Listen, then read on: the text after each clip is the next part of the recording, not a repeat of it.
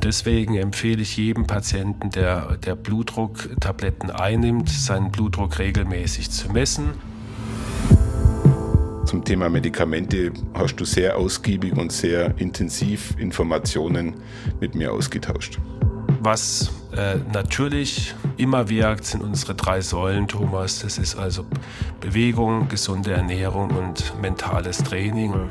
Hand aufs Herz. Der rezeptfreie Mediziner Talk.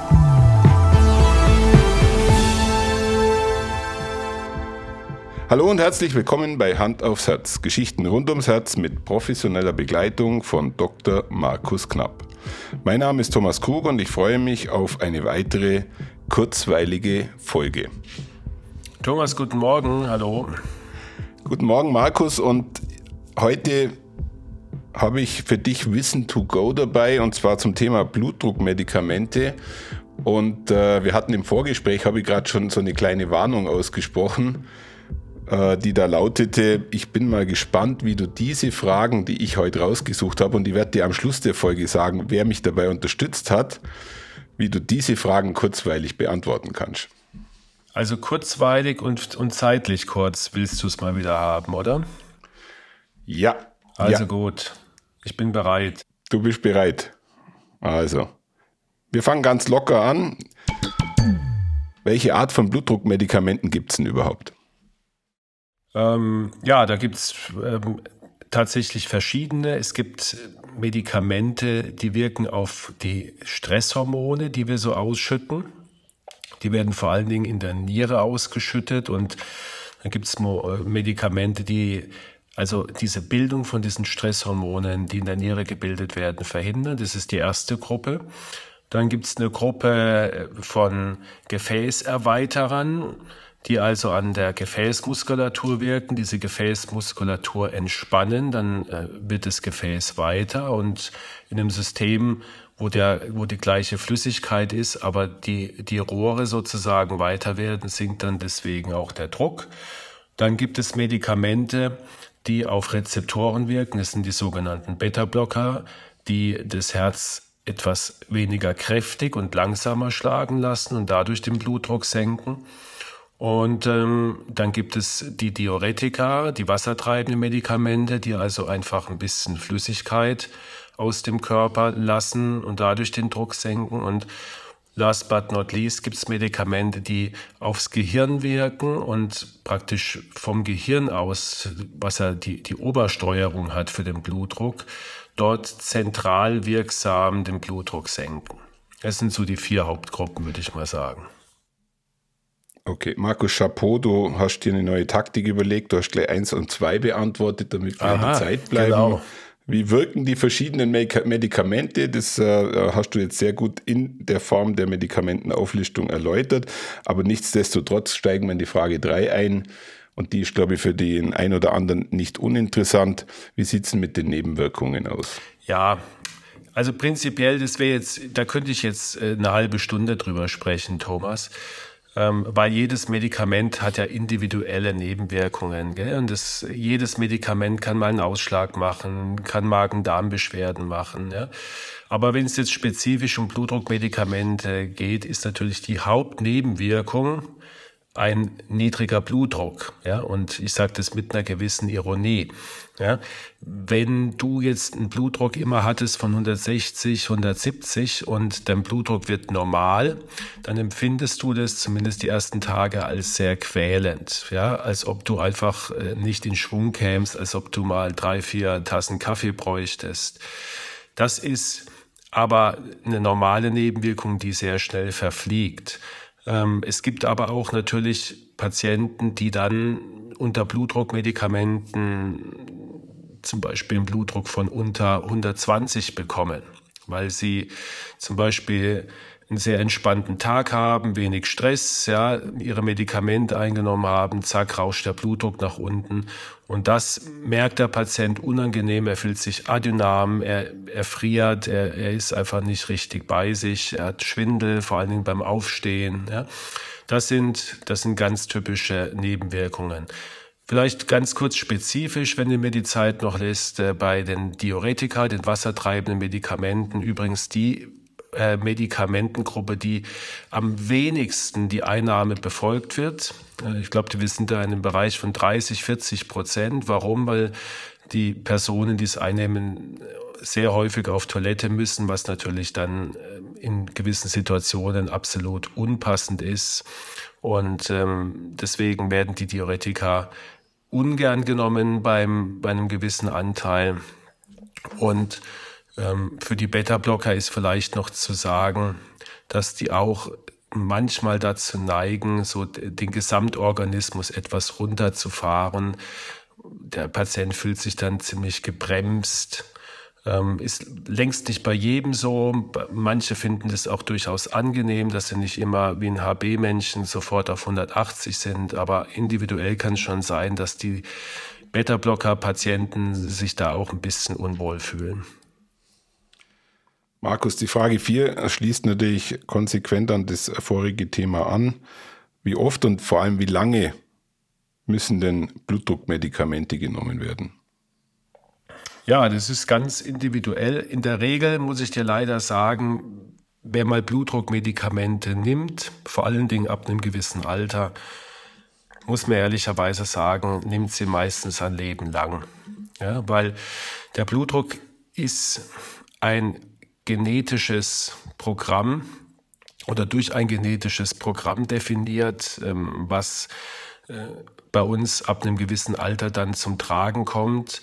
Warum wissen wir nicht, ähm, was, ob das, ob das ähm, irgendeinen Sinn hat und warum das in unseren Genen drin ist. Aber die Tatsache, dass äh, bei Eltern, die hohen Blutdruck haben, wenn beide Eltern hohen Blutdruck haben, wir auch zu 80 Prozent irgendwann hohen Blutdruck bekommen, beweist es.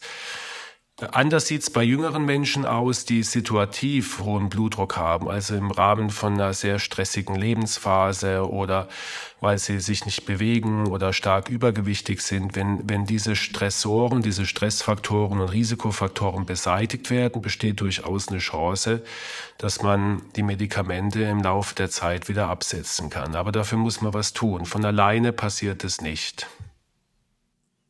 Markus, Frage Nummer 5. Ich glaube, das ist etwas, was bei dir in der Praxis auch öfters gestellt wird. Wenn ich jetzt beginne, Blutdruckmedikamente zu nehmen, ab wann habe ich dann wirklich eine Wirkung? Schnell, mittelschnell, nach zwei Monaten? Also es ist individuell. Ähm, es kommt auch da wieder ein bisschen auf die Situation an. Wenn du jetzt der Typ von Patient bist, der sich sehr verrückt macht und der sehr ängstlich ist und seinen Blutdruck misst und äh, jetzt ist der zu hoch und dann hat mir der Arzt gesagt, soll ich die Tablette nehmen und dann wartet man mit der Stoppuhr, ja, wann kommt endlich die Wirkung? Ich messe noch mal, gell, hoppla, hat ja noch ist ja noch gar nichts passiert. Äh, jetzt fange ich mir aber richtig an Sorgen zu machen, jetzt wirken ja noch nicht mal die Tabletten dann geht der Blutdruck vielleicht sogar noch weiter höher und dann verfälscht es. Also da kommen so viele Faktoren mit rein. Generell wirken die Tabletten, äh, also jetzt pharmakodynamisch nach, nach spätestens ein bis zwei Stunden, je nachdem, wie sie eingenommen werden und ob man gleichzeitig noch was gegessen hat und was man gegessen hat. Und die halten in der Regel zwölf, manche auch 24 Stunden an die Wirkung. Ähm, in der Praxis ist es tatsächlich so, dass es einige Patienten gibt, da sehe ich die Wirkung schon am nächsten Tag, gibt aber auch durchaus Patienten, da passt sich das so ein bisschen an und, und ich sage immer, also bevor ich dann wieder was verändere, warte ich mindestens mal eine Woche ab, bis sich äh, dann wirklich die Werte eingependelt haben, um dann den nächsten Schritt zu machen.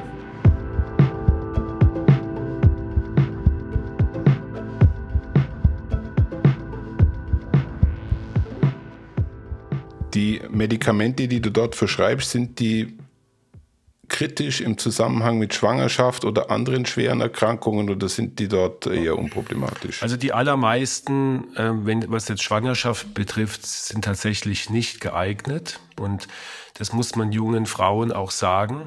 Äh, ist ja Gott sei Dank sehr selten, aber es gibt schon auch mal, dass, dass äh, Frauen Blutdrucktabletten auch in jungen Jahren nehmen müssen.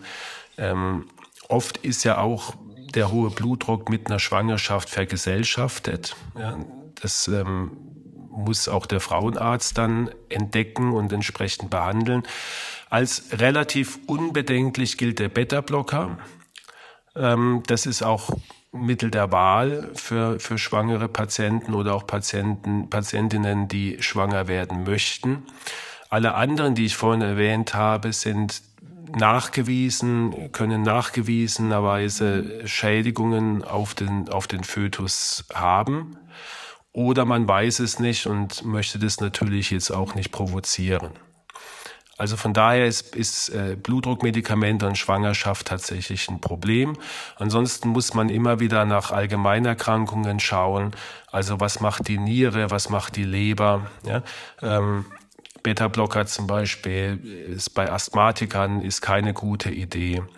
Ähm, ACE-Hämmer bei schweren Nierenkranken ist keine gute Idee. Aber das weiß der behandelnde Arzt, der hat es im Blick und deswegen kriegt in der Regel jeder Patient seinen passenden Blutdrucksenker. Markus, wir sind schon bei der Frage Nummer 8 und hier würde ich gern von dir wissen, wenn ihr jetzt beginnt, diese Medikamente zu nehmen, beginnt dann für mich auch ein dauerndes und ständiges Kontrollieren? Muss ich ständig bei dir äh, in Form eines Termines meinen Blutdruck messen lassen? Wie, wie verhält man sich da am sinnvollsten? Also ich habe da eine, eine klare Meinung dazu. Wenn ich Tabletten nehme, um einen Zustand zu verbessern, dann gehört einfach dazu, dass ich diesen verbesserten Zustand dokumentiere. Es wird aber eher selten gemacht, ähm, weil aus verschiedenen Gründen, man denkt nicht dran, es ist einem lästig, manche wollen es auch verdrängen. Aber das Gleiche gilt ja auch für, für äh, Diabetes-Tabletten oder auch, oder zumal Insulin. Gell? Ich, ich muss ja wissen, wo ich stehe, damit ich meine Dosis eventuell auch anpassen kann. Und deswegen empfehle ich jedem Patienten, der, der Blutdrucktabletten einnimmt, seinen Blutdruck regelmäßig zu messen. Über die Frequenz, da kann man diskutieren, wenn du jetzt monatelang immer zwischen 130 und 140 misst, dann genügen sicherlich auch Stichproben, ein bis zweimal die Woche. Aber ähm, was man halt oft so hört, ich messe zweimal im Jahr den Blutdruck, nämlich wenn ich bei meinem Hausarzt bin zum Check-up oder sowas. Das geht natürlich nicht, wenn ich Blutdrucktabletten nehme, sondern ich muss einfach wissen, wo ich bin. Und ich ähm, sage den Patientinnen und Patienten immer, es könnte ja tatsächlich auch sein, dass ihr Blutdruck so gut ist, dass man mal Medikamente reduzieren kann. Und das steigert dann meistens die Motivation, tatsächlich regelmäßiger ja. zu messen. Okay. Die Frage 9 ist, glaube ich, tatsächlich eine kurzweilige Frage. Äh, können diese Medikamente abhängig machen? Nein, also zumindest nicht in dem Sinne, wie du sie mir jetzt gestellt hast, die Frage. Also es gibt keine körperliche oder psychische Abhängigkeit, dass ich also einen Entzug durchmache, wenn ich die jetzt nicht mehr nehme. Aber natürlich, wenn, wenn du es so jetzt definierst, ähm, wenn, wenn die die Tabletten absetzt, dann geht der Blutdruck in der Regel natürlich wieder hoch. Ja? Mhm. Und deswegen haben wir eine gewisse Abhängigkeit äh, in dem Sinne, dass wir die Tabletten brauchen, um dauerhaft unseren Blutdruck im Normbereich zu halten. Aber nicht jetzt so, wie du das jetzt äh, gemeint hast. Also da gibt es überhaupt keine Befürchtung. Markus, du hast es schon geschafft. Wir sind bei der Frage Nummer 10 eine Frage, die jeden Mediziner, glaube ich, immer wieder begeistert. Können wir uns das mit den Medikamenten sparen, weil es irgendwelche natürlichen äh, Lebenswandel, Medi äh, äh, Kräuterthemen gibt, die das Ganze genauso erledigen? Also sprich, ja, Naturheilkunde. Da machst du jetzt wieder das große Fass der Alternativmedizin äh, auf und ich sage immer, äh, jeder Mensch hat das Recht, ähm, alles zu probieren, was, was ihm in den Sinn kommt, um einen guten Blutdruck zu bekommen. Und wenn jemand äh, sagt, ich, ich trinke eine Tasse Melissentee, mein Blutdruck geht runter, ist doch wunderbar. Ja, würde ich dann ehrlich gesagt auch lieber machen, als ein, äh, ein Pharmakon zu nehmen. Aber in der Realität ist es halt so, dass, dass auch viele äh, homöopathisch interessierte und, und ähm, vorgebildete Menschen irgendwann am Ende sind mit ihrem Latein und dann halt doch auf die Schulmedizin zurückgreifen müssen.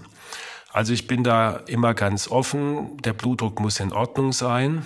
Ähm, und was äh, natürlich immer wirkt, sind unsere drei Säulen, Thomas. Das ist also Bewegung, gesunde Ernährung und mentales Training. Und alle drei Faktoren haben einen sehr, sehr günstigen Einfluss auf unseren Blutdruck.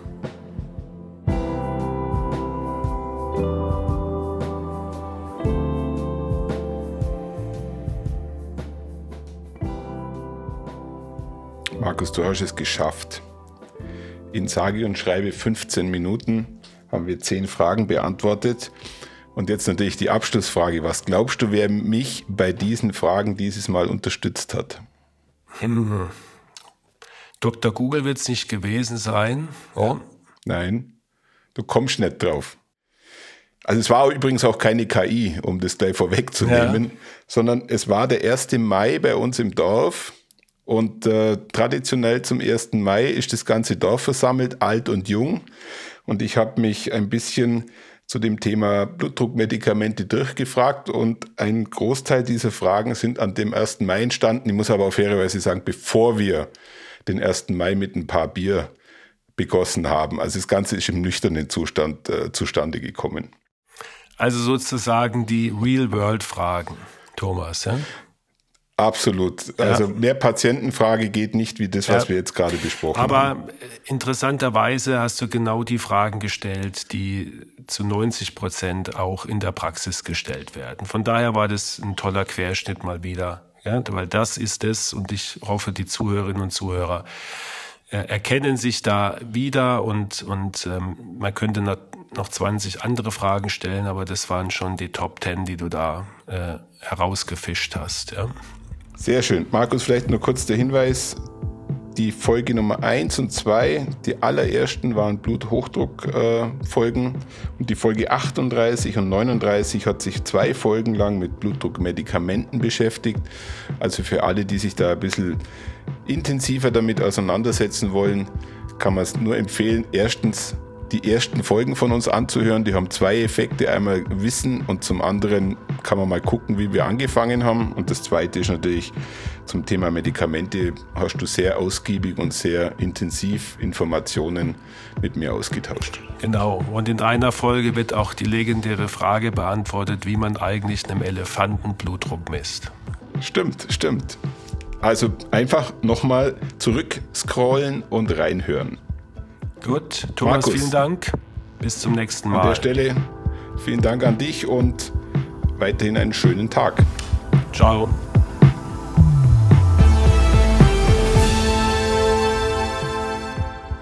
Schauen Sie mal bei uns vorbei unter www.handaufsherz-podcast.de und bleiben Sie immer über uns auf dem Laufenden auf unserem Instagram-Account. Hand aufs Herz Ihr rezeptfreier Mediziner-Talk rund ums Thema Herzgesundheit.